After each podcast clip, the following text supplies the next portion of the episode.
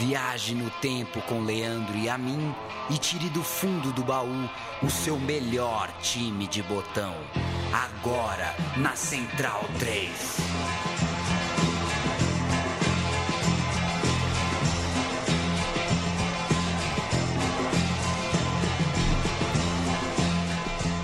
O meu time de botão uh, começa mais uma de suas edições, uma das derradeiras, a penúltima de 2018. Eu sou o Leandro Amin, ao meu lado Paulo Júnior. Eu quero dar, é, antes de qualquer coisa, viu, Paulo? Oi.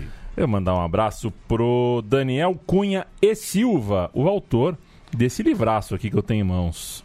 Esporte Clube Lemense, 100 anos do Azulão Querido. O Lemense, é, até o Lemense tem direito a um livro, né? Isso aqui não é desperdício de, de papel, não, senhor. Não. Os times pequenos da Nica têm direito à memória, têm direito ao orgulho. Talvez não tenha direito a um espaço no meu time de botão, porque realmente desses quadros aqui, ó, o time, o Lemense de 22 parece que foi bom, o de 58. Eu tô tentando pegar uma escalação aqui, alguma coisa, por e exemplo. com todo o respeito de 22, tem que parecer ter sido bom, porque a gente não vai é. ter como saber também, né? Por exemplo, em 1983, o ano do Le Mans ficou conhecido como o fim da era Kamal. O que deve ter feito o Kamal, hein? Pois é. No, em Leme, né? Já foi para Leme, Paulo? Já fui. Já foi? Já fui. E o Alpontal? Também, também. Entendi. Título com gosto amargo, ó. 14 de agosto. Que ano foi isso aqui? Pã, pã, pã. Tem título. Limense ganhou alguma coisa. O comércio todo da cidade ajudando a, a confecção do livro é bom. Gosto de ver livros livros alternativos, digamos assim. Foi um presente da Bia, né? A Beatriz, que apresenta aqui o programa As Desqualificadas. Não gosta muito de futebol, mas quando ela vê um livro de futebol. É, não gosta muito de futebol, mas comprou o livro do Lemense. Então é. não, não, serve muito essa, é. essa, seu, seu raciocínio. E um abraço pro pessoal do Le Monde Diplomatique, cujo um dos apresentadores, é, o Luiz, eu imagino, esqueceu o celular aqui no estúdio desde ontem, meio-dia e até agora é, não, não fez falta. Não deu falta. E eu acho isso, incrível, né? que estamos em 2018, é algo que merece também um registro. Eu vou mandar um abraço pro Eric Pereira Gomes, que me mandou um e-mail dizendo que recentemente ouviu todos os episódios Caceta. do programa Meu Time de Botão mas foi dar uma revisada e conferiu que tem 25 programas que não aparecem. e aí eu contei para ele, é, e eu aproveito para tornar pública a minha resposta. Um belo dia postamos o programa 78 e quando a gente foi subir o programa da semana seguinte, subimos como 98. Então, não existem esses 20 programas ou o que, o que se comenta também nos corredores dos estúdios Central 3 em São Paulo. Aliás, por que os estúdios, né? Até quando é um estúdio só, né? Os estúdios Central é. 3, é um só. Mas enfim, é, pode ser que deixamos ali uma brecha proposital, né? Tem 20 programas ali que, que merecerão esse uhum. destaque. A gente pode falar que foi um especial que a gente fez, uma série sobre o Pelé, por exemplo, de 20 pois é. episódios é. que juridicamente tivemos que tirar do ar. Tivemos que tirar do ar. Pode ser. Última gravação do ano, não o último programa do ano, porque a gente tem uma gavetona é. sobre o Goiás, né? Falei mentira para um ouvinte, né? Inclusive, pois é. falei que ia sair essa semana, não. Goiás é semana que vem. Programa sobre o Goiás fica aí para os dias mais próximos do Natal.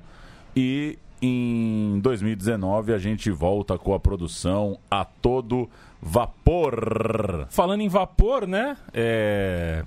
Força aqui pro nosso ar-condicionado. Gravamos este meu time de botão. No pelo. No pelo. O ar-condicionado está uh, em colapso.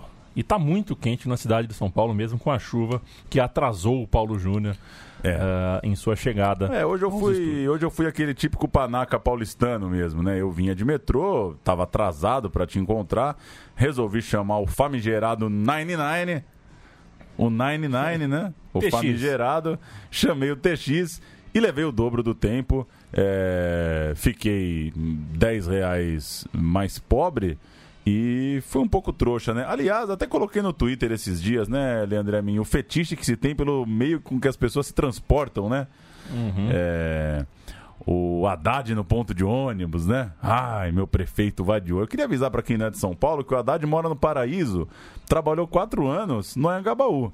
É, é cagada de carro. é, Simplesmente isso. Se ele fosse de carro, quer dizer, ele ia de carro, é, ele estaria sendo um pouco. É, é, é seria um pouco sem sentido, né? A rota ali não tem milhares de ônibus, tem o um metrô perto de casa. Agora teve o um menino lateral do Fluminense, né?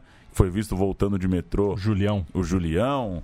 É, lembrei do Rogério Senna em Londres, as fotos do Rogério Senna no metrô de Londres. Ele postou uma foto e aí um cara comentou: É, Aí anda de metrô, aqui não anda. Ele falou, é, tem que melhorar os metrôs de Brasil. Como se tivesse preocupado se que... com a melhoria do transporte público. Então, assim, é. É muito louco, né? Como a gente. Aliás, em São Paulo, a gente tem muitos ouvintes de São Paulo, mas, é, obviamente, o copo meio vazio, muitos ouvintes que não são de São Paulo. Em São Paulo, se você é fechado por um carro enquanto você anda de bicicleta, você é xingado de petista. Tem petista. isso. Então, é, o meio de transporte virou uma identidade política, né? A gente está é, muito, muito louco. mesmo, né? A gente está muito é, louco. Tem o Lugano também de ônibus indo ao treino do Cerro Portenho. É, mas o Rogério Ceni no metrô, é, considerando que o Rogério Ceni, pelo menos a mim, ele se assemelha ao fantasmão do Ghost, só que sem o cabelo, né? É, é um pouco assustador. No entanto, também para o Rogério Ceni e para pro Morumbi, se bem que o São Paulo não treinava no Morumbi, né? Na Barra Funda também dá para chegar de, de ônibus, de metrô. É, eu hoje ganhei do Uber, viu? Porque precisava tirar o meu RG no, na, na, no Poupa Tempo. Tô dois anos sem RG. É, hoje eu tinha que buscá-lo porque amanhã, bem sabe você que eu viajo, é bom ter o RG é no bolso. E qual não foi minha surpresa quando o Uber anunciou 24 reais num ah, caminho que geralmente garoto, é 10, né? Ah, garoto. Aí eu peguei só uma lotação, um, um busão mesmo, gastei 4 reais. Pra voltar tava mais 20 e tantos. É, mais uma vez, é, peguei o transporte é, público, mas o transporte público não vinha. E quando tava chegando no, no, aqui no nosso estúdio, vi que tinha uma rua interditada. Você passou pelo Oscar Passei. Freire? Não passei, mas Não. Vi, vi o interdito. É, pegou fogo ali em alguma... Pegou fogo numa loja, né? Pega fogo, fogo, cabaré. Ali é assim, que ninguém tenha se machucado, é. mas quem sou eu para também né? é, se derrubar né? as lágrimas por fogo no Oscar Freire. Mas mandar um beijo pra minha avó Adelaide. Você falou do RG? Uhum. Minha avó me fazia ir soltar pipa na praia com RG. Porque se a polícia me pegasse com cerol, eu no alto dos meus 11 anos, e eu fosse preso, eu tinha RG para mostrar para a polícia. É... Loucura, né? Eu ia com a sunga, com a camisa do Parmeira e com o RG na, na, dentro da sunga. É tudo pra casa eu, eu fosse levado por conta do cerol. Bom mas... era o Tocal, viu? O Tocal, amigo meu, ia pra Tocal porque era de família portuguesa, a avó dele não conseguia falar Antônio Carlos, né? Aí ficou Tocal, Tocal. Ele ia na praia, ele não falava vou à praia, ele falava vou empinar pipa. Ele não. Não, não frequentava ele, a praia. É, ele não se sentia na praia, ele se sentia num ambiente onde se empinava a pipa. Certa vez, muito gordo, lá com seus 15, 16 anos, ele era muito gordo, ele teve um problema no joelho, de tanto de tanta obesidade. E passamos um verão empurrando o tocal pelas areias da Praia Grande, ele empinando pipa e a gente carregando ele para cima e para baixo. Cenaça, hein? Cenaça. Tocal que era da Leões da Fabulosa, morreu aos 18 anos. Sinto saudade dele e ele é um quadro na parede da Leões da Fabulosa, a torcida organizada da portuguesa que definha. É, que aliás, cinco anos, né, do aniversário do, do maior golpe da história do futebol brasileiro, né? Uhum. É, resolveram. Alguém tomou um uísque, um Red Bull, deu um teco, como dizia nosso Fernando Toro, né? As coisas no fim das contas se resolvem nas madrugadas de uísque e Red Bull. Alguém se reuniu lá e achou que era bom negócio acabar com essa palhaçada. E acabou, né? É, acabou. É, tá com cara. Conseguiram acabar. Vamos nessa? Dezembro é o mês do Mundial de Clubes no mundo, no planeta Terra. Seja no antigo formato ida e volta, seja com melhor de três, seja com partida única disputada no Japão, ou seja no modelo de agora, um mini torneio de mata-mata. Dezembro é também o mês em que este programa, e também durante todo o ano, se recusa terminantemente a discutir a chancela que se quer dar para qualquer coisa do passado com a lupa sob os olhos do presente. O meu time de botão, que nasceu para tratar com carinho e sem indulgência intelectual o passado do nosso futebol, fala, lembra, recorda, registra o Mundial de Clubes de 2000, o primeiro no tipo é, de campeonato, né? Campeonatinho ali com dois grupos, o vencedor faz a final, que teve lá os seus momentos na memória do torcedor, principalmente do brasileiro, já que foi realizado aqui no Brasil e com grandes craques e com grandes imagens, como por exemplo o giro do Edmundo nos ingleses do Manchester, a caneta do Edilson no francês do Real Madrid imagens que sintetizam uh, a nossa arte de jogar futebol e embaraçar a bola no filó do adversário. E também, como eu coloquei aqui na última linha, é... torneio que também mostra o caos político que, que é o futebol brasileiro, Sim. o futebol sul-americano, o futebol internacional.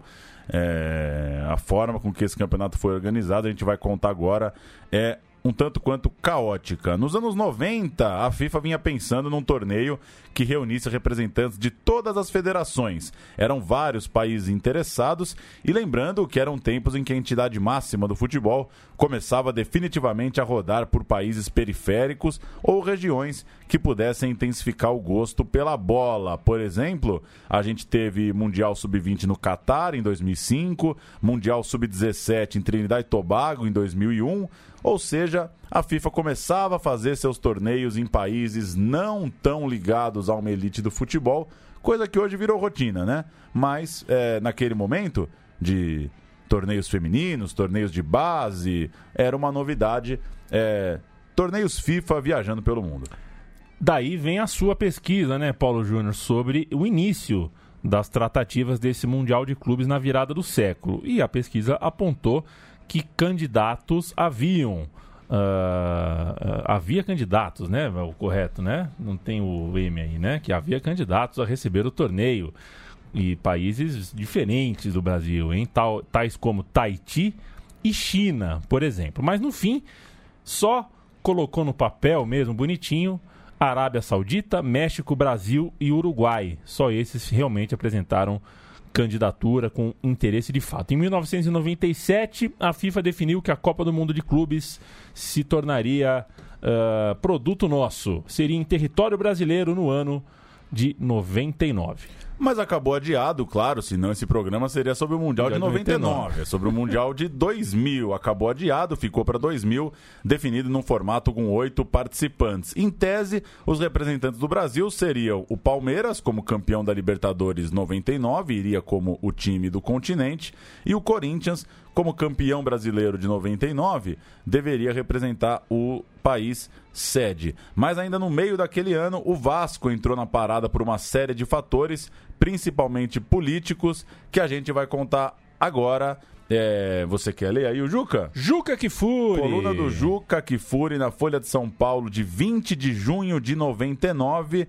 É, um trecho da coluna que resume bem o embrólio que acabou fazendo com que o campeonato tivesse Corinthians, não pela razão correta, e Vasco por uma por um mérito atrasado, por uma canetada que garantiu o Vasco.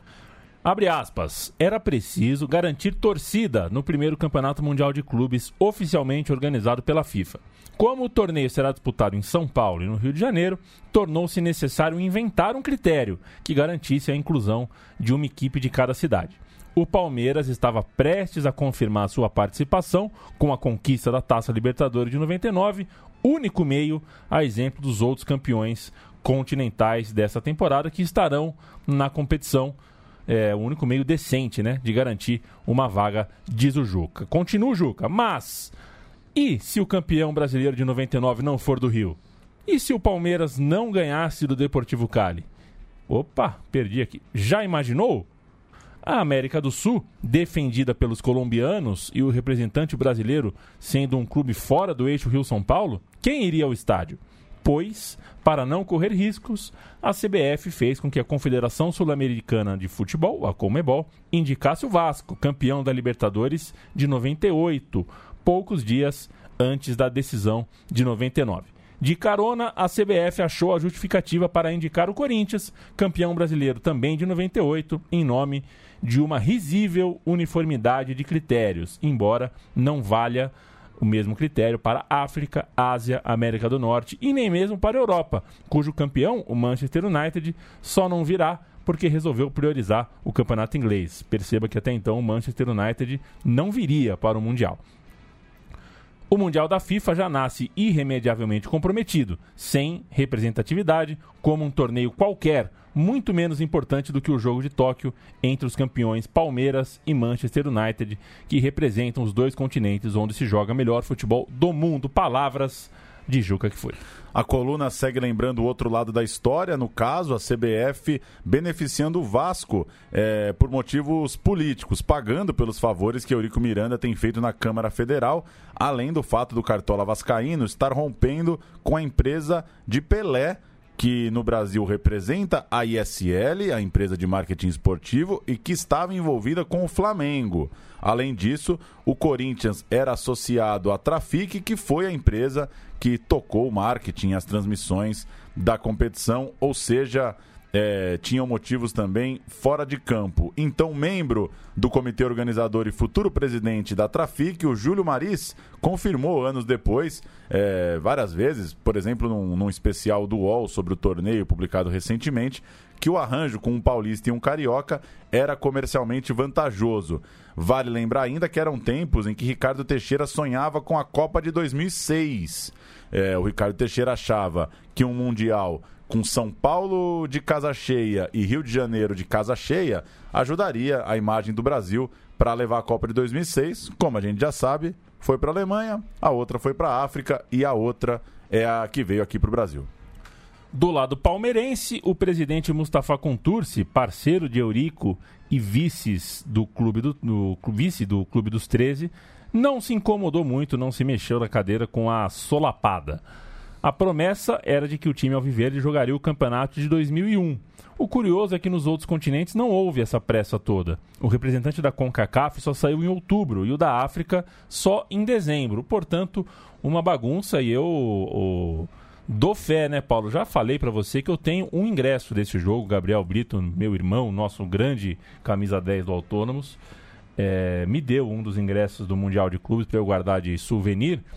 E no ingresso está escrito Corinthians versus CAF, representante da África. Quer dizer, a tabela, os ingressos, tudo foi feito antes do representante africano ser uh, definido. Ou seja, dava para esperar. Não esperava. Dava. Porque não quiser. E esse último parágrafo mostra que o Palmeiras também não se esforçou para comprar briga. Achou que estava bonito. Ah, pro próximo a gente está garantido? Vamos tranquilo para a Europa, vai ser legal caiu do cavalo. A gente vai retomar essa história no fim do programa. Participantes, portanto, do primeiro Mundial de Clubes da FIFA em 2000. Começar pelo Vasco, confirmado em junho de 99 como campeão da Libertadores 98. Dias antes da final da Libertadores entre Palmeiras e Deportivo Cali, como a gente já citou no texto anterior, o Vasco foi confirmado como representante da América do Sul. Vamos ouvir então os gols do Vasco, campeão da Libertadores sobre o Barcelona, lá no Equador, na voz de Galvão Bueno. E aí a gente vai passando pela forma com que cada time chegou no Mundial. Vamos ouvir Vasco, campeão da Libertadores.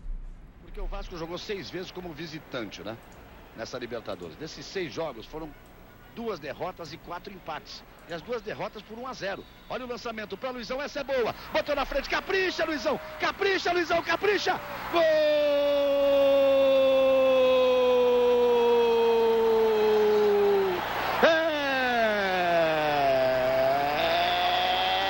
É do Vasco! Lá vem o Vascão!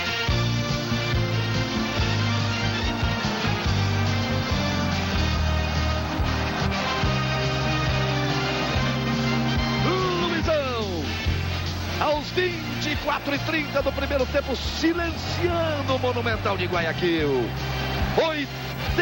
80 mil pessoas em silêncio no Monumental de Guayaquil. E a galera lá no restaurante, a Fernanda Abreu, a Thaís, Eri Johnson, Luiz Melodia, representando a torcida do Vasco ah, voltou, todo o Brasil. Voltou. É, com esse...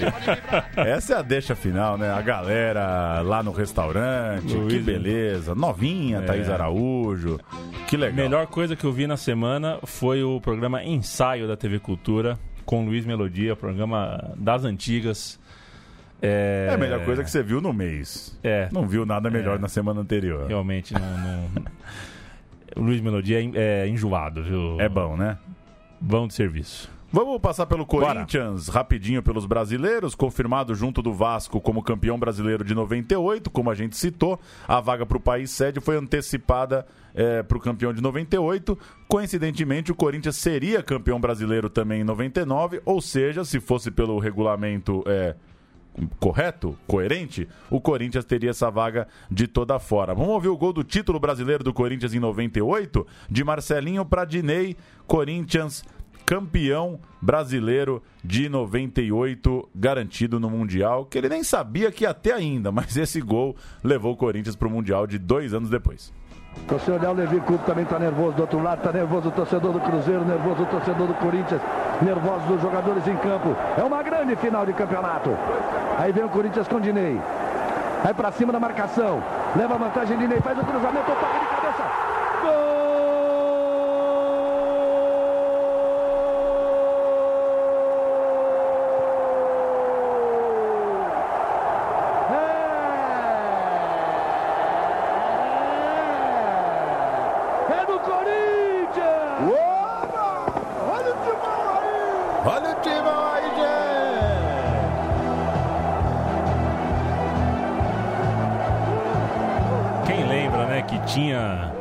Saía gol na Globo, era neguinho da Beija-Flor. É, eu falei de, de Marcelinho para Dinei, de Dinei para Marcelinho, de né? Dinei para Marcelinho. Bola sai do Dinei na ponta direita, jogada dele, o Marcelinho desvia.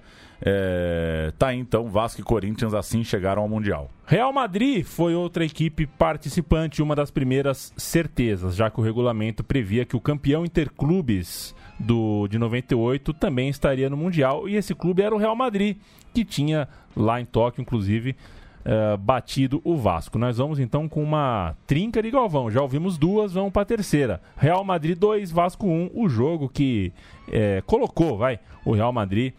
É, deu o título mundial ao Real Madrid, mas colocou o Real Madrid no Mundial também. É, coisas que você precisa falar, contextualizar, porque é. se, se, a sua cabeça estiver funcionando de forma matemática, não, não vai dar para entender. Não dá para um mundial levar o outro, né? Exato. Mas dá. dá. dá. Vamos ouvir. Para cima, Sidorf para fazer a inversão para o amigo dele, eles são muito amigos, Roberto Carlos pelo outro lado, lá vem Roberto, bateu cruzado. Gol!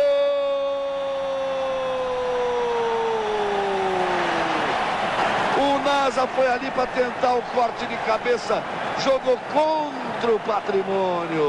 Agora são cinco, quem sabe agora? Partiu o Vasco, Olha a bola jogada na esquerda, o cruzamento do Donizete. Ainda Luizão bateu, Wilder salva. Insiste o Vasco, vai que dá Juninho. Gol!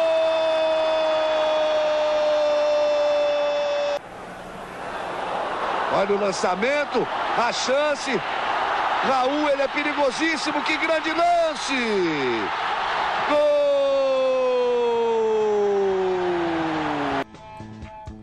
Era bola o Raul, hein? Bom de bola, bom demais. E vem aí o Al Nasser, Paulo Júnior.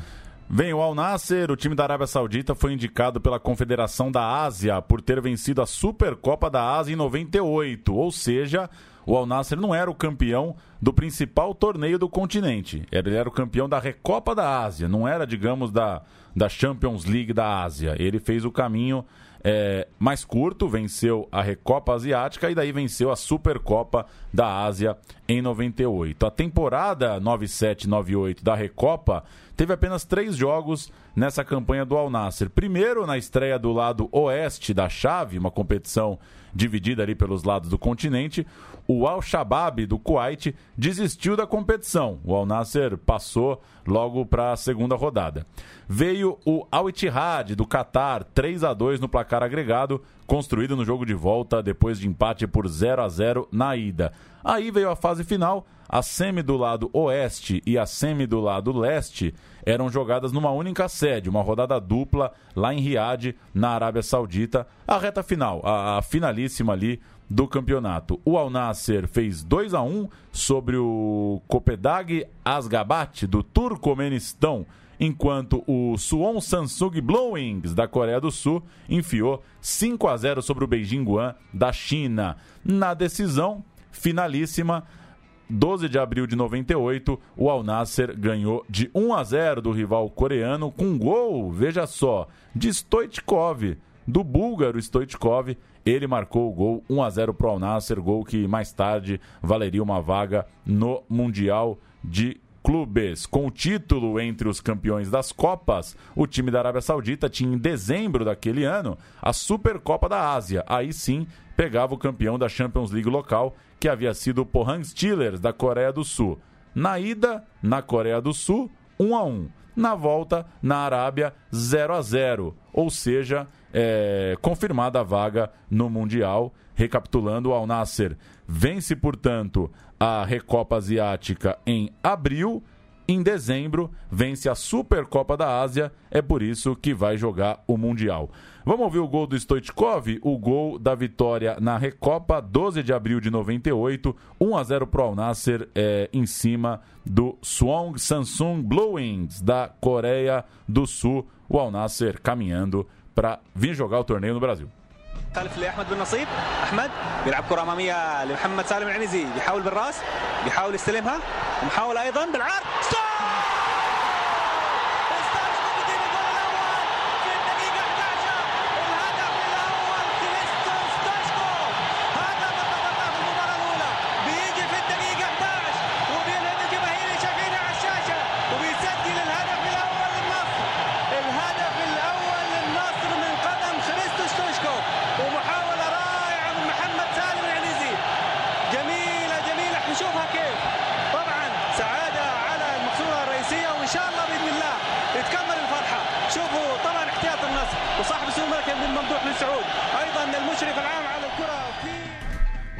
Fazia tempo que a gente não ouvia um áudio 100% incompreensível, né? 100% incompreensível. Deu pra entender, Stoichkov, você acha? Deu. Eu, eu, eu não consegui.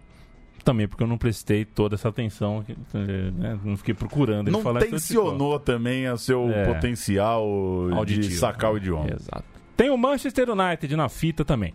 Indicado da UEFA por ser o atual campeão do continente, viajou meio que sem vontade, porque janeiro é um mês louco ali na Inglaterra e o Manchester queria priorizar o campeonato inglês, já tinha um calendário com, com as Copas todas ali acontecendo, é, e no calendário o Mundial Interclubes no Japão também tirava, tomava tempo do clube, né? O clube jogou em 30 de novembro de 99 o Mundial de Clubes é, no Japão, em Tóquio. Mesmo assim, o Manchester acabou pressionado pela federação local, que tinha também o seu interesse político. A federação inglesa queria sediar a Copa de 2006 e, por causa dessa vontade esportiva, ela também tinha interesses políticos e levar o Manchester United para o Mundial era importante. A federação pediu, o Manchester aceitou e chegou no Rio de Janeiro para tomar cocô.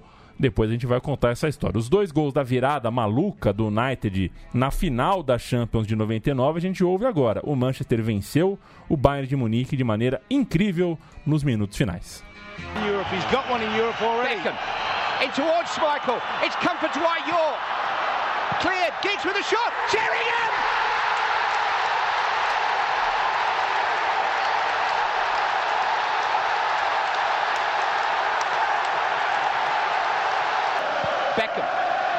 Into Sheringham and Solskjaer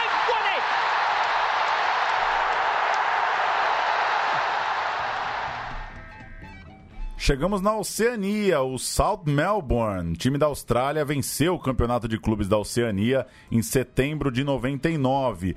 Torneio exatamente criado para dedicar uma vaga ao Mundial de Clubes. Ou seja, dos classificados, dá para dizer que o time da Austrália é, tem a vaga mais é, racional de todas. Vai ter um Mundial? A gente vai criar um torneio continental para sacar o nosso representante. Esse campeonato aconteceu na República das Fiji. As Ilhas Fiji reuniu nove clubes de nove associações nacionais lá da Oceania. Eles foram divididos em três triangulares e o South Melbourne, campeão australiano 98-99, venceu o Malaita Eagles das Ilhas Salomão por 2 a 1 e o Konica Machine da Samoa Americana, ah, não pode, 14 a 2, perdeu o time da Samoa passou o representante da Austrália. Nas semifinais, que reuniam os vencedores dos grupos mais o melhor segundo colocado, o South Melbourne fez 3 a 0 no Vênus do Tahiti para encarar o NAD, o time da casa na decisão, e meteu 5 a 1 5 a 1 para o time da Austrália, o primeiro campeão continental da Oceania, e é por isso que o South Melbourne veio para o Brasil três meses depois. Vamos ouvir o gol do título do South Melbourne no australiano lá no campeonato australiano, o terceiro da vitória sobre o Sydney United, campeão australiano, foi a Continental, venceu a competição continental e veio ao Mundial. Vamos ouvir o gol do título australiano 9899. Smart play. Hurdles the challenge of Ricketts. Clarkson still full of running. Gutierrez. The ball in and Marcus Anastasiades! That is the championship. John Anastasiades, the super sub, strikes again. They know they've done it, the South Melbourne players. What an impact from an impact player. Two goals since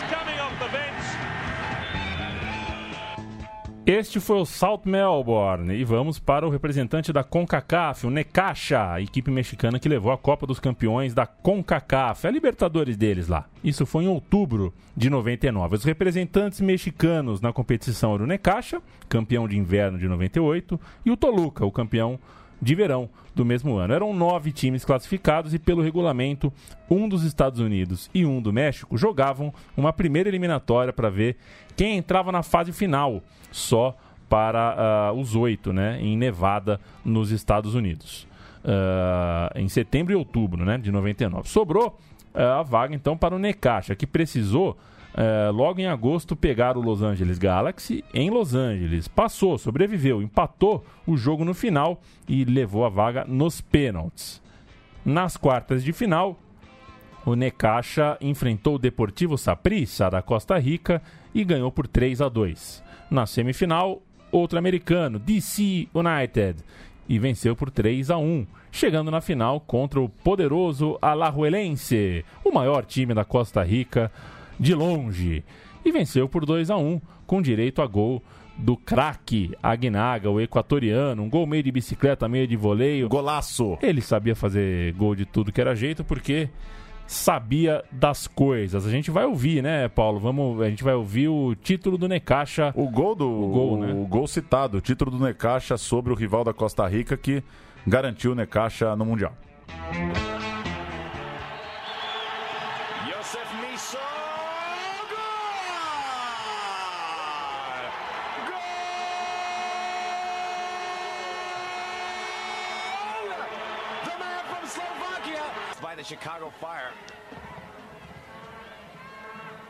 Without even showing you highlights, when you talk about Toluca and the two strikers they have to shut them out, a great shot, goal!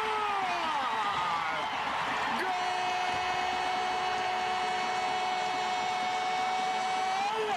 We didn't have to wait long. Throwing things, I would with pleasure go in there and pull them out.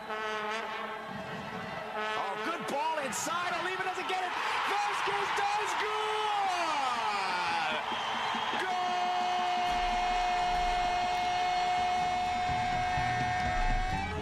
Para terminar, o Raja Casablanca, o oitavo time, para a gente contar o caminho dele até o Mundial. A equipe do Marrocos levou a Liga dos Campeões da África no fim do ano, é, competição que terminou em dezembro de 99, em cima da hora. O time estreou perdendo no Senegal para o ASEC Jambur por 1 a 0, mas fez 4 a 0 em casa para avançar. Depois pegou o Joliba do Mali, fez 2 a 1 em casa, perdeu por 2 a 1 fora, mas passou nos pênaltis, 7 a 6 pro Raja. Vem então uma fase de grupos. O Raja Casablanca venceu a chave com o Al do Egito, o Hearts of Oak de Gana e o Shooting Stars da Nigéria passou por esse grupo. E na finalíssima, novamente foi aos pênaltis depois de dois empates por 0 a 0 e títulos sobre o Esperance da Tunísia. Vamos ouvir o último pênalti à comemoração. O Raja Casablanca é campeão africano para cima do Esperance e assim vai ao Mundial quando a gente voltar, a gente finalmente entra no torneio de fato. Vamos ouvir a classificação do Raja Casablanca ao Mundial de 2000. اذا شكري الواعر ومصطفى الشادلي فريق الرجاء البيضاوي يفوز بكأس افريقيا هانئا لرجاء بطل إفريقيا. يا فوز رجاء. فريق رجاء يفوز بكأس إفريقيا للأندية البطلة. بكأس عصبة الأبطال الإفريقية. تتويج كبير. يستحق معه الفريق الأخضر كل التهاني. علما بأنه لعب بعشرة لاعبين فقط. هنيئا لرجاء على استماتتها. Chegamos ao Mundial. Em 15 de outubro de 99, a Folha de São Paulo manchetou: sorteio desfavorece o Corinthians. Isso porque a crítica considerou que cair na chave de Real Madrid e Al Nasser, além do representante africano, era mais difícil que a missão do Vasco. O Vasco pegaria o Manchester United meio nem aí, o Necaxa e o South Melbourne, ou seja, a primeira impressão foi que era uma fria. Entre Real Madrid e United, era melhor pegar o United. A diretoria corintiana admitiu que tinha preferência por um duelo contra o United também, temendo o clube espanhol. Se o Real Madrid vinha embalado, o Manchester vinha de derrotas naquela semana e nem queria jogar o torneio. Essa aqui é a verdade. É, inclusive o Manchester não mandou representantes né, no, no, no, sorteio, teve o sorteio que foi no Copacabana Palace, a gente vai linda, tudo mais. Beleza. E nem representante veio. Enquanto o Bayern de Munique até se ofereceu para jogar. Falou: se o Manchester não quer, a gente perdeu deles na final, mas a gente topa jogar. Vamos ouvir né, um trecho do sorteio, a transmissão do sorteio na Bandeirantes. Esse foi um campeonato. Ao vivaço no Esporte Total. É, com selo bolacha de qualidade. Tá aí, o representante africano vai ser indicado num torneio que reunirá os oito melhores times do continente. E daqui a pouquinho a gente volta com o sorteio das chaves do Mundial Interclube. Vai de pressinha para o Rio de Janeiro. Luciano do Vale acompanha com você, amigo do Esporte Total, a partir de agora, o sorteio das chaves do primeiro Mundial Interclube. É com você, Luciano. Boa tarde. Estado do Rio de Janeiro. Muito boa tarde, Cléo. Muito boa tarde, meus amigos da Rede Bandeirantes de Televisão. Numa manhã, numa tarde, já no início, histórica para nós, porque afinal de contas aqui estão as maiores autoridades do futebol mundial para esse sorteio do primeiro Mundial Interclubes. Brasil 2. Ei, coffee break. Narrava hein? pra cacete, mas fazia média fazia. também. Nossa, que saco, hein? Enfim. Você gosta de coffee break? Você consegue comer bem? Porque, né, dá aquela, né... É, torrada, é, é. presuntinho enrolado. ah, e no, e no eventinho de Isso, café? É, assim, fazer não, aquela... cascata, cascata. Aquelas mesinhas e tal. Não, aquele meu, ah. não suporto o tal do mini croissant. É. Nojento negócio chamado mini croissant. Pois é, finaliza mal o papagaio, né? O papagaio é bola, é, hein? Finaliza mal. Falando Vamos em sorteio, nessa. um dado curioso. Dias antes, o Corinthians tinha se dado bem na sorte ao eliminar o Boca Juniors num sorteio da Comebol. Valia vaga nas quartas de final da Mercosul. Você lembrava dessa? Corinthians e Boca terminaram empatados ali na Mercosul. O Corinthians não quis fazer um jogo extra, que acabou sendo sugerido à época, e avançou nas bolinhas. Sortearam, o Corinthians passou, ou seja, não podia reclamar do sorteio. Um sorteio estava levando o Corinthians para seguir a vida na Mercosul. Ainda em outubro, a FIFA tentou vetar a presença de times de aluguel no Mundial de Clubes. É, ela viu que vários jogadores eram sondados apenas para o torneio, né? O Cruzeiro, como por exemplo, fez isso no Mundial de 97. Assim, a FIFA definiu que só iriam para o campeonato aqueles que tivessem contratos uh, assinados até no máximo 15 de novembro. Depois isso relaxou um é, pouquinho, ela é. permitiu umas semanas a mais. Exato. Falava-se em Gamarra, Romário, Flávio Conceição e Cafu no Corinthians, por exemplo, enquanto o Al Nasser, com grana uh, também a rodo, dizia estar tentando Romário e definiu-se também que o Corinthians ficaria no Parque São Jorge e o Vasco em São Januário, enquanto o grupo paulistano teria Real Madrid no Pacaembu, Al Nasser no CT do São Paulo e o representante africano no do Palmeiras. Essa é a distribuição logística das equipes. No Rio de Janeiro, o Manchester United foi parar no Fla Barra, o Necaxa. Clube do Zico. Uh, no Clube do, Clube do Zico. Você assistiu o filme? Ah, termina a frase. Não, e o South Melbourne nas Laranjeiras. É curioso que a, o Fluminense estava na Série C Então É. não podia fazer galhofa do, do Salt. Melon. Os caras cara estão no Mundial. Agora, você assistiu o filme As Aventuras de Zico? Não. É, tem o Sol no Sapatinho, né? Tá no filme. Deve ter sido fácil, né? Negociar com a banda do filho. O Brasileirão acabou em 22 de dezembro. Corinthians campeão para cima do Atlético de, Ma- de Madrid, Atlético Mineiro. E a onda do vencedor do título era manter os principais jogadores. Por exemplo, igualando o salário de Vampeta ao de Marcelinho em Rincon e dando um aumento é, para o Rincon. Desculpa. Igualando o salário do Vampeta ao de Marcelinho e Edilson, que eram os maiores salários do elenco, e dando sim um aumento para o Rincon. Eram as prioridades ali. A diretoria do Corinthians tentava administrar as estrelas querendo grana. Além disso, o time contratou Adilson, Fábio Luciano e Daniel.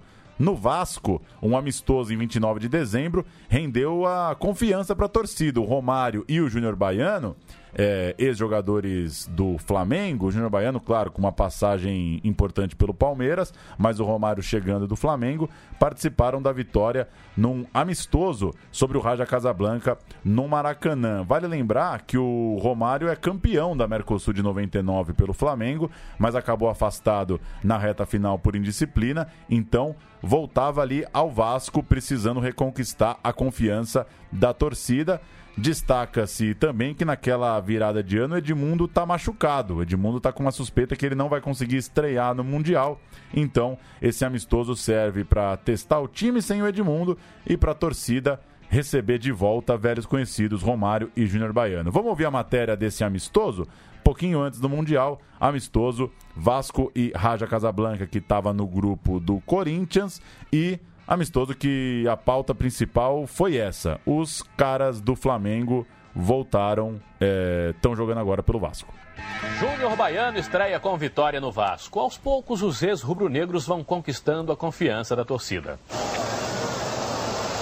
Torcedores só nas cadeiras e geral. Eles veem de perto o papo entre velhos conhecidos. Júnior Baiano e Romário já foram ídolos e fizeram juras de amor ao maior inimigo, o Flamengo. O torcedor vascaíno está desconfiado. Até que me prove o contrário, como vascaíno, eu acho que o Romário é flamenguista. Júnior Baiano não tem nada a ver com o Vasco, Júnior Baiano é Flamengo. O negócio foi beijar a camisa e matar no peito a pressão. Gilberto fez o primeiro. Romário o segundo. A tabela, que acabou no belo gol de Abolbe para o Raja, foi só um susto. Odivan logo fez o terceiro. E no pênalti sofrido por Viola, Romário marcou o segundo dele. Vasco 4 a 1. Para acabar de vez com a desconfiança, faltava uma daquelas jogadas. Uma dessas que só Romário faz. De cinema. De dar pena de não entrar. Uma boa resposta aos desconfiados. Existe uma desconfiança natural da, da torcida do Vasco, eu também ficaria, mas eu tenho que tentar sempre fazer o melhor e principalmente fazer gols, gols que ajudem o Vasco a conseguir vitórias, consequentemente títulos. E eu vou tentar sempre. Enquanto isso, a diretoria do Manchester recomendou à sua torcida que ficasse na Inglaterra e assistisse aos jogos pela TV. É um tem umas coisas na Inglaterra, né? Inglaterra e Colômbia na Copa aqui de 18. Tem, às vezes tem uns lá que dão uns arrombos Tem, de, de primeiro mundismo, que é uma coisa bem estranha, né? Tipo, ó, o Rio de Janeiro é violento, viu, torcedor? Não, não venha para o Brasil.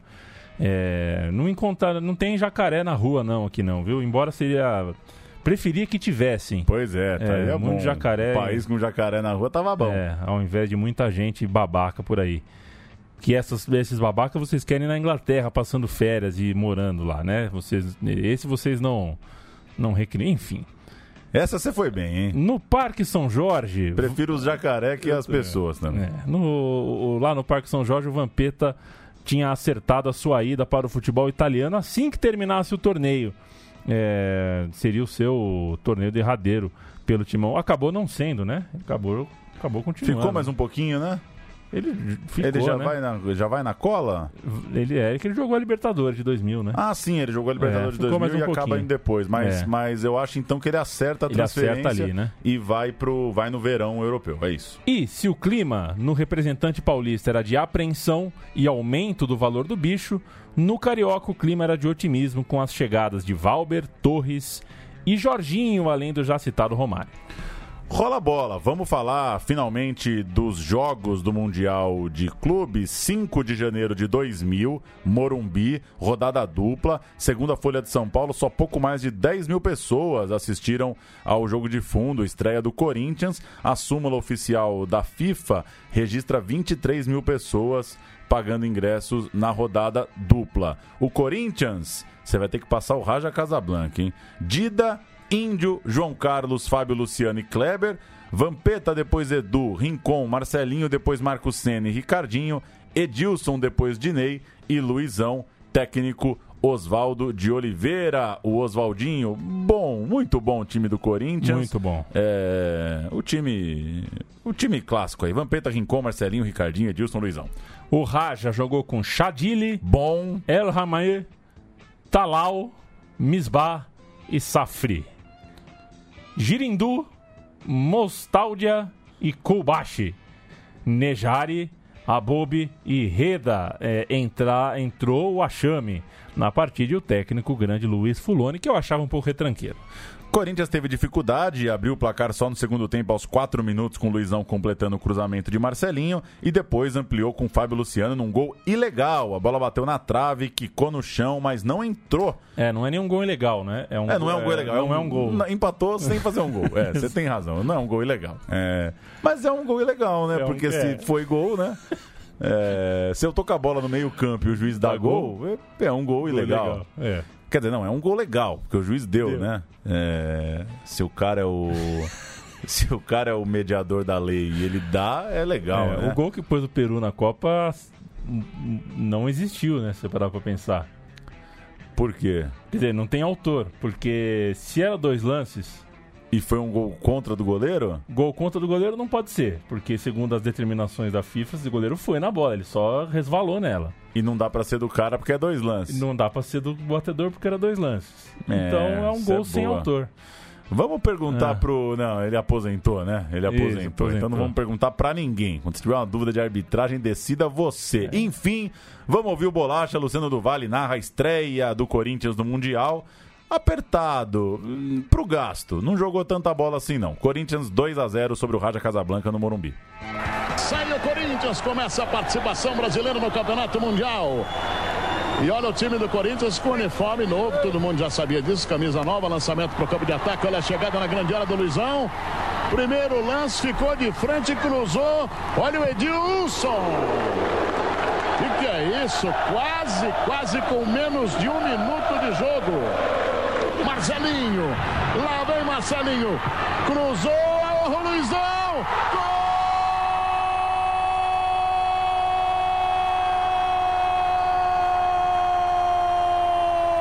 gol é Corinthians. Luizão, matador, no cruzamento de Marcelinho da linha de fundo. Aliás, normalmente todo crítico, analista diria o caminho do gol, a linha de fundo. E o Luizão de pé esquerdo botou no canto direito baixo do Chadili. É o primeiro gol no Mundial do Corinthians. Chadili é um goleiro sossegado. Chadilha é um goleiro sossegado. De... Sossegadinho. Mais cedo, no jogo né, de cima, o Real Madrid fez 3 a 1 no Al Nasser, também sem sobrar em campo um jogo para o gasto. O Anelka abriu o placar, Al Husseini empatou e a vitória veio na segunda etapa com gols de Raul e Sávio, que jogou um bom Mundial. No dia seguinte, no Maracanã, o Manchester United empatou apenas no fim é, o seu jogo contra o Necaxa. Um gol do York salvou o United de uma derrota que seria uma zebra, mas um selo também, um carimbo de que aquele time não estava lá para fazer nada de útil mesmo. Vamos ouvir esse, vamos ouvir um pouquinho dessa transmissão, Necaxa 1 e United 1 pela Fox Latina, um pouquinho de espanhol aqui no meu time de botão. Muy buena observación, eh, Héctor. Tres hombres en posición de disparo. Alex Aguinaga está preparado y le pega muy bien a Aguinaga. Aquí, un poquito arriba del semicírculo. normal, né? Cristian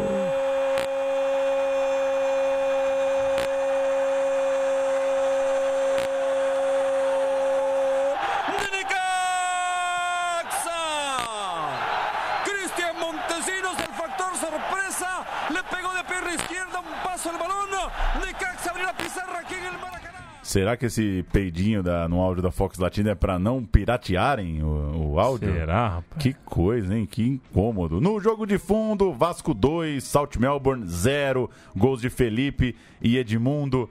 Canto Vasco agora, eu fico com o Melbourne. Elton. Muito bom. Jorginho. Regular. Mauro Galvão. Não, peguei pesado. Volta aí no Jorginho. Jorginho. Bom. Mauro Galvão. Excelente. Júnior Baiano. Muito bom. E Gilberto. Bom. Amaral. Bom. Felipe. Craque. Juninho. Craque. Ramon. Bom. Edmundo. Muito craque. E Romário. Muito craque. Entraram Odivan. Regular. Viola. Muito bom. E o Alex Oliveira. Bom. O técnico delega. Fraquíssimo. Melbourne, Jones, Bom. Iosifides, Deamicis, Orlite, Blatsis, Clarkson, Panopoulos, Lozanovski, Liparotti, Trimboli, Curtirra. Entraram Conveni e Anastasiades. O técnico era ele, Anre Postecoglou. Ou seja, era um combinado Romênia-Grécia, né? O time. É brincadeira. Os públicos depois melhoraram em São Paulo é, e foram mais altos no Rio desde o início. E vale lembrar também que uma coisa pesa, né? Te- Teve um boicote da Rede Globo, não é pouca coisa. A Globo mal noticiou o torneio. Depois da primeira rodada, por exemplo, o Globo Esporte abriu com Copa São Paulo de Futebol Júnior. Deu só 25 segundos a, a rodada dupla no Morumbi. E a TV justificou que era um torneio experimental. Comparou até com a Copa do Brasil. Falou quando a Copa do Brasil começou também a Globo não foi nela de cara. E a Globo justificou ainda que tinha os direitos do pré-olímpico. Lembra daquele pré-olímpico no Paraná? A Globo tinha aquele torneio e ela dizia que a expectativa da torcida brasileira naquele janeiro era para ver a seleção de base, não para ver o torneio do Mundial. Ou seja, um campeonato com boicote da Globo sempre pesa. A segunda rodada tinha uma decisão entre Real Madrid e Corinthians por o lugar na final, já que só passava o campeão do grupo. Ambos provavelmente venceriam seus outros jogos, então era um jogo é, gigantesco para chegar até a final. O Corinthians foi com o mesmo time da estreia, assim como o Real Madrid, que alinhou com Cacilas, Salgado e Erro, Carembeu e Roberto Carlos. Guti, Yeremi, Redondo, Sávio, Raul, Anelka entraram. McMahon e Morientes, técnico del Bosque. O Anelka abriu o placar, o Edilson empatou. O Edilson, naqueles dias, ah, ah, virou, né? Ele tava com o capetinha no corpo, digamos Tava. assim. E o Anelka tornou a colocar o jogo em igualdade. O Anelka acabou fazendo dois gols, mas ficou marcado no jogo por bater o pênalti que o Dida defendeu. Era o pênalti da vitória. O Dida, que estava na fase de. não entrava nenhum pênalti nele, pegou e a decisão, portanto, ficaria para a rodada 3. O Sávio jogou muito essa partida. É a única coisa que eu lembro desse jogo direito, assim. Corinthians 2, Real 2, Luciano do Vale narra. Tá caprichando ali Roberto Carlos para o time espanhol. 0 Corinthians, 0 Real. Dida fica quase que no meio do gol. Lá vai Roberto. Pegou bem. Gol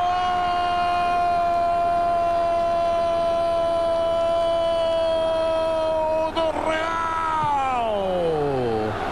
No desvio feito dentro da área. Você vê como é que são as coisas. Lá estava Hierro, lá estava Anelka. E a bola foi tocada pelo Anelka para dentro do gol. No desvio, canto esquerdo, sai na frente o Real. Pampeta adiantou demais.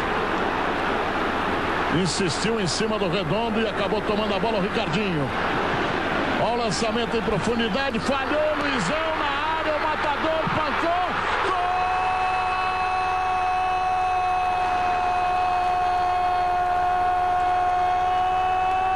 Gol de Edilson! Quando o matador pegou atrás do zagueiro, tocou inteligentemente sem ser fominha. Sim, sim! Edilson! Tudo igual! Tudo igual pra galera do Corinthians ficar de pé no Morumbi! Corinthians sai perigosamente jogando, tocando, mas deu certo o Ricardinho. Olha a abertura aqui no costado, Roberto Carlos, Edilson, jogo eletrizante aqui no Morumbi. Lá vai Edilson. Passou pelo Carembou, bateu. Gol!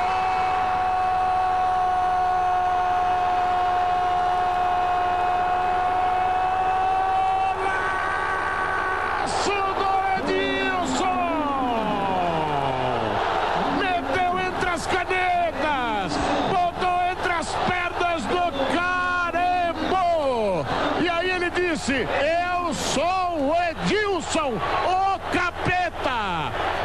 Ah, carimbou! Carimbou. Essa história é ótima, né? Diz o Edilson que pegou aquelas paias, né, de jogador de futebol, pegou o elevador com os caras, né? E aí ninguém sabia quem era o Edilson. Então tá aí, tá apresentado.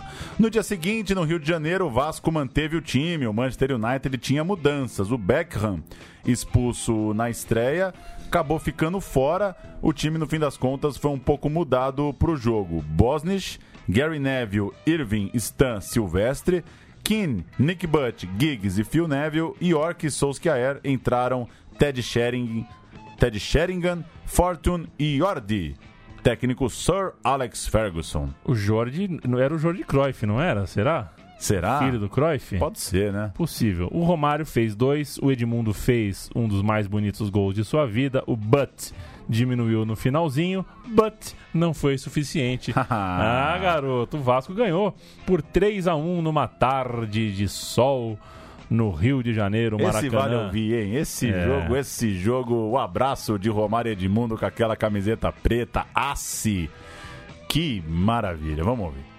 Ah, se fosse sempre assim. Amaral. Bola mal passada, não está impedido, não. Lá vai Edmundo na cara do gol. Romário bateu. Gol!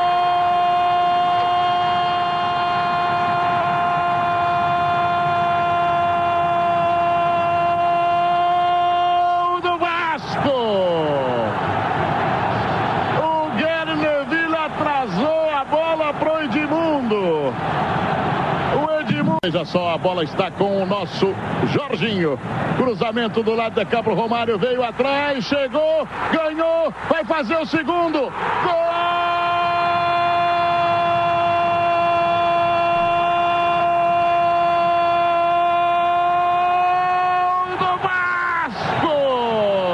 Bem feito, ficou na cara do gol, perfeito. Gilberto, permanece o Vasco, 2 a 0 Vasco. Edmundo, olha a finta do Edmundo maravilhosa!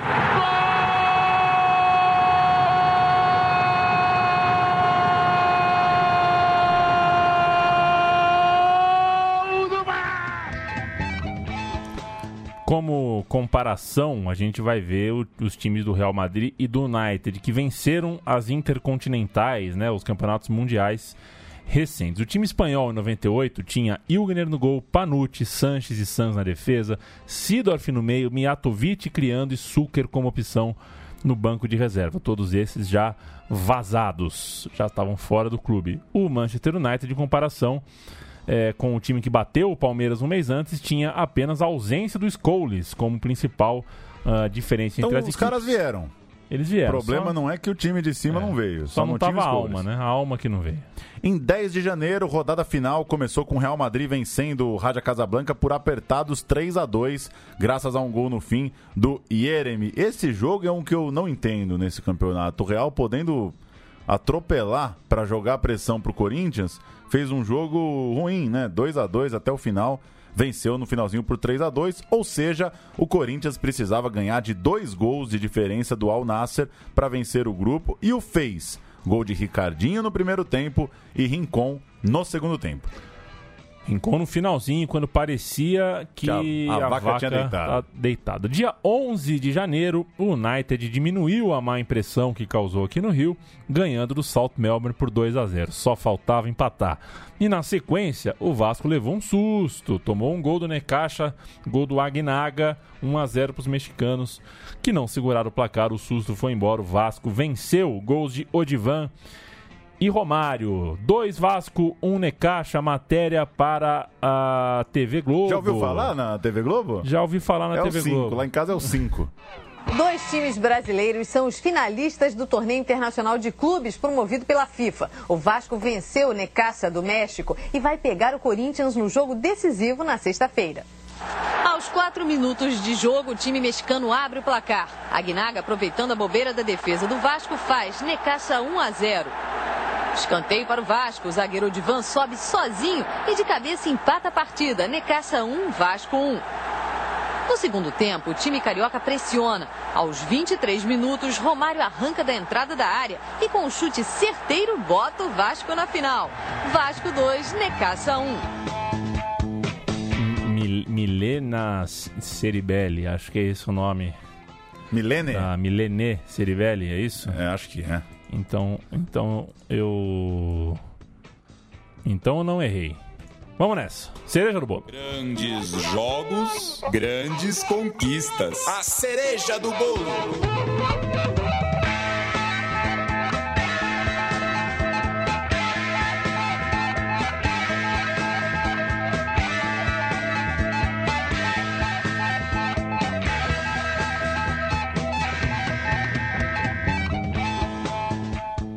Ele pelo menos toca essa porra nos shows de hoje? Ele morreu, né, o George Harrison, mas o. O Paul. Não, não, pô, não, que não toca é, nenhuma dessas, né? Não, que essa é carreira solo, né? É. Carreira solo. E, na verdade, o, o- convenhamos, o Paul não é um virtuose. É, então né, não é um virtuose. lá, né? Faz tempo que eu tô pra te perguntar É. isso, se você gostava muito dessa música, porque você tinha visto o Paul tocando. eu não, Não, não entendo é. tanto da história dos Beatles. É, enfim, era um chute. Não, não faz muito sentido É. mesmo o Paul tocar uma música solo do Harrison. Mas, enfim. Eu tava, É. eu tava com essa pergunta Essa- pra te fazer. Mas não, até o, o Paul toca muito bem piano, é um excelente baixista tal, mas ah, esse tipo de firula aqui. Não é pra ele. É né? com George Harrison. O Paul é um cara mais sóbrio. Então você nunca ouviu essa música em Loco? Em, em Loco, não. Entendi. Mas já ouviu Louco? ah, essa foi boa, hein? Cereja do bolo! Eu vou com o Corinthians? Por favor. Final do Mundial. Dida, Índio, Adilson, Fábio Luciano, Kleber, Vampeta, Rincon, Marcelinho, Ricardinho, Edilson, Luizão.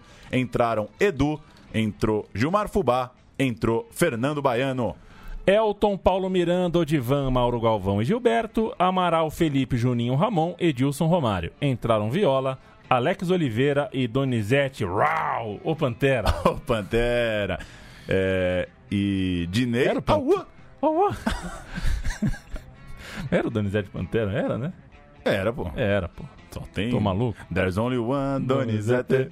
Em campo, o Corinthians tinha uma zaga inédita, já que o João Carlos perdera a decisão por lesão, desgastado, com 89 jogos desde o início de 99. Fica tranquilo, João Carlos, que vai melhorar.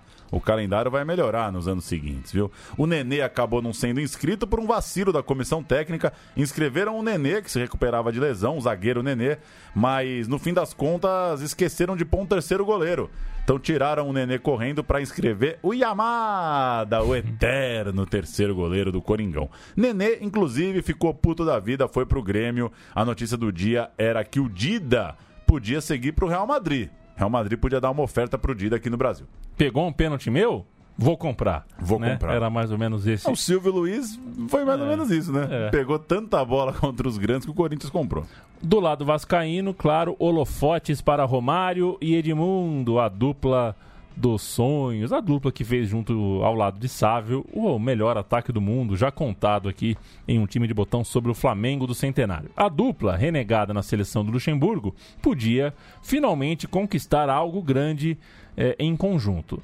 Em meio a uma briga na qual eles não estavam, por causa da qual eles não estavam se falando, né? Trocavam abraços e cumprimentos em campo, profissionalmente, é, e porque não são bobos nem nada, um respeitava a qualidade do outro, mas não eram mais amiguchos. O dia também era de preocupação para a CBF. A venda de ingressos em São Januário foi confusa, empurra-empurra, caos típico de final com único ponto de venda. Em São Paulo as coisas foram mais tranquilas. A Gaviões anunciou uma viagem com 210 ônibus, cerca de 10 mil torcedores. E vamos pro jogo. Muito nervosismo, pouco futebol, bem longe tecnicamente do potencial que esse jogo tinha no papel. A dupla de ataque do Vasco teve atuação apagada. O Marcelinho, do outro lado, apareceu mais tentando surpreender o Elton com cobranças de falta de longe. A prorrogação depois do 0 a 0 teve pouca coisa e nos pênaltis brilhou o Dida. Fez Romário, fez Rincon, fez Fernando Baiano, fez Alex Oliveira, fez Luizão, e aí o Dida pegou a bola do Gilberto.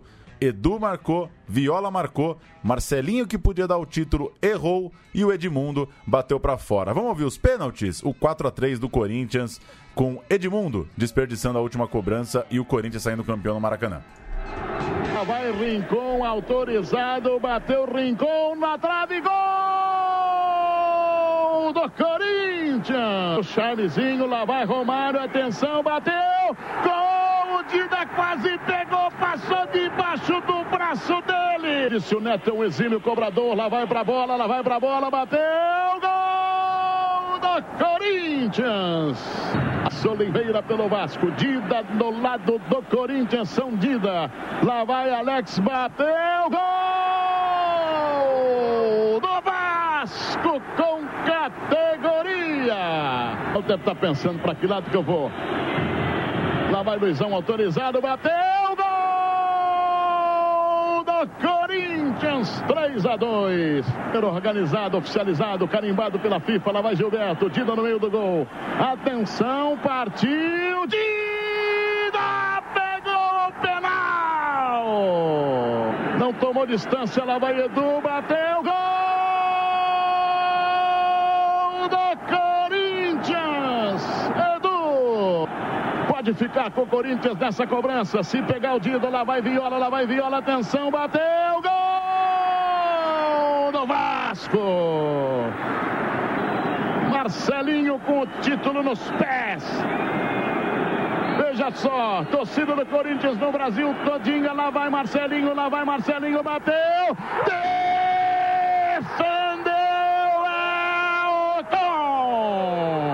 Fizer empate aí, vamos para ser alternada. Se não fizer, o Corinthians continua com a chance de ser campeão do mundo. Lá vai Edmundo, lá vai Edmundo, partiu para fora. Corinthians, primeiro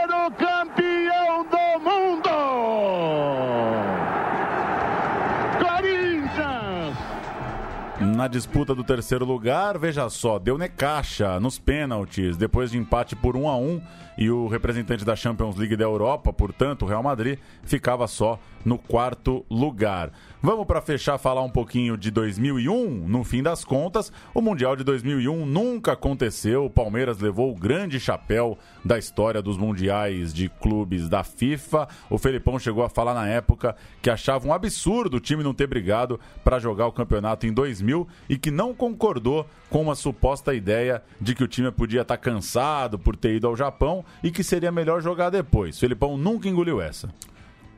E não dá para engolir, né? Se você tem é. a chance de jogar em, é, no seu país, por que diabos você aceitaria jogar em outro país? Se você tá bem agora, por que diabos você aceitaria jogar depois? É uma das histórias que a gente já contou aqui no meu time de botão Palmeiras versus Corinthians, né? 98, Sim. 2000 ali. É uma licença poética, né? Você não pode tirar uh, do Palmeiras, instituição, a sensação de que era para ele estar tá ali tentando vencer uh, o Corinthians e o Vasco, como venceu em 99, né? Para ganhar a, a, América, o Palmeiras venceu os dois finalistas do Mundial de 2000, mas são, é, é, são dessas, uh, dessas ironias que o futebol é construído também. Uh, onde estávamos aqui? Ainda no, na falência da ISL. A falência da ISL aqui, né? O torneio de 2001. A ISL faliu. Era uma empresa aventureira, uma empresa realmente uh, acelerada, predatória, uma empresa de marketing que não botava a menor confiança neste que vos fala. Encheu o bolso da FIFA com o mercado de direitos de transmissão, mas faliu. Em 2001, a companhia quebrou com 300 milhões de dólares de dívida. Sem o braço direito, a FIFA anunciou já no primeiro semestre de 2001, dois meses antes da bola rolar no, no, no segundo torneio, que estava marcado para o fim da temporada europeia, que a disputa estava adiada para 2003. Adiada na época, ela nunca veio acontecer. Ainda no Brasil, a FIFA chegou a falar num torneio na Coreia do Sul, mas depois ele foi confirmado para a Espanha. Os times confirmados para aquele Mundial de 2001: La Corunha, país sede, Real Madrid, campeão da Champions de 2000, Galatasaray, campeão da UEFA em 2000, Boca, campeão da Libertadores de 2000, Palmeiras, campeão da Libertadores de 99, Los Angeles Galaxy, campeão da CONCACAF 2000, Olímpia de Honduras, vice nesse, no, na Champions da CONCACAF, Hearts of Oak de Gana, campeão da África em 2000, o Zamelec do Egito, campeão da Recopa Africana de 2000, Al Hilal da Arábia Saudita, vencedor da Supercopa Asiática de 2000, Júbilo Iwata, é, vencedor da Supercopa Asiática de 99, e o Wolong, Wolves, o campeão do, da Champions da Oceania em 2001. Seriam esses os do campeonato que nunca existiu. Os jogos uh, uh, foram marcados para o Riazor, o campo do Deportivo La Coruña, estádio no qual o Djalminha desfilava o seu lindo futebol, e também o Santiago Bernabéu, o, o do, do, Real Madrid. Além deles, o Vicente Calderon, do Atlético de Madrid, e o San Lázaro, em Compostela, onde o Ronaldo fez aquele gol driblando meio mundo. Seriam... Trombando, né? Trombando... É, drible é uma coisa, é... trombada é outra. o gol é bonito, mas não é drible. Tá certo, tá certo. Eu não, não, não discordo de você, não. Mas é que a, a gente vai ouvir coisa no Twitter, hein? Vai. Porra, Paulo não. Paulo achou que o gol do Ronaldo contra o Compostela. É. É que ele era muito forte, né? Era bronco. Ele tava muito forte. Ele era habilidosamente bronco. É. O Palmeiras tinha Tô caído. Brincando, no... viu? Eu já fui é. Ronaldete. É. É, hoje eu sou um chato.